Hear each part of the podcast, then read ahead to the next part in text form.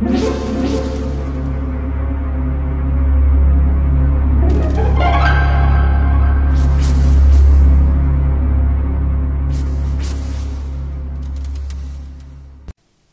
家好，我是小依依，欢迎收听一分钟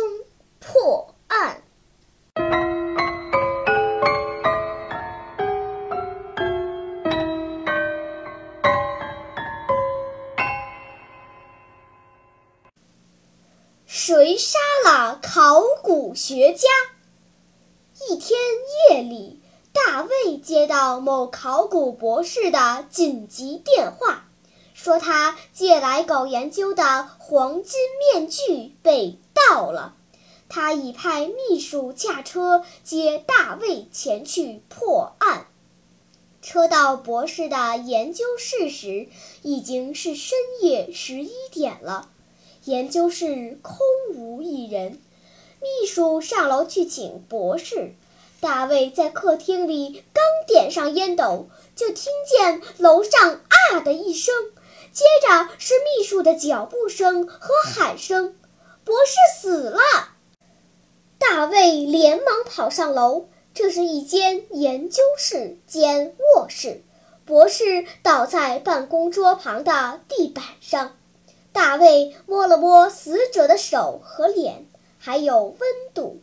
他无意中接触到死者的衣服，竟然也很热。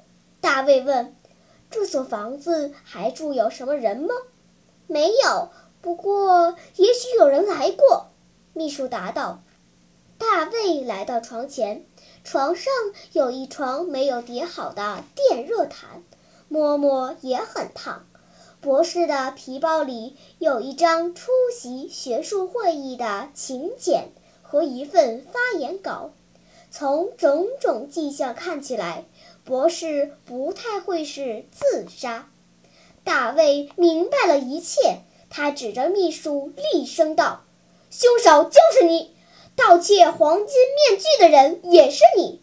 为了表明博士死时你不在现场，你玩了个不甚高明的花招。”聪明的读者。你能猜出秘书玩了个什么花招吗？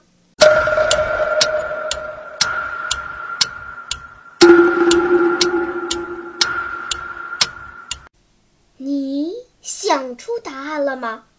现在是拨开云雾探寻真相的时刻。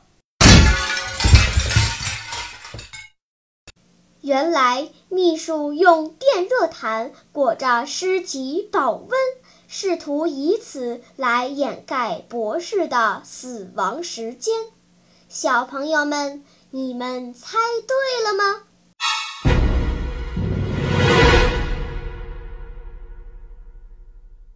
好了，今天的推理结束了，小朋友们。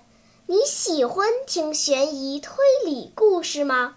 如果喜欢，就请关注小依依讲故事吧。在喜马拉雅 FM 上，我将为你呈现更多谜一样的故事。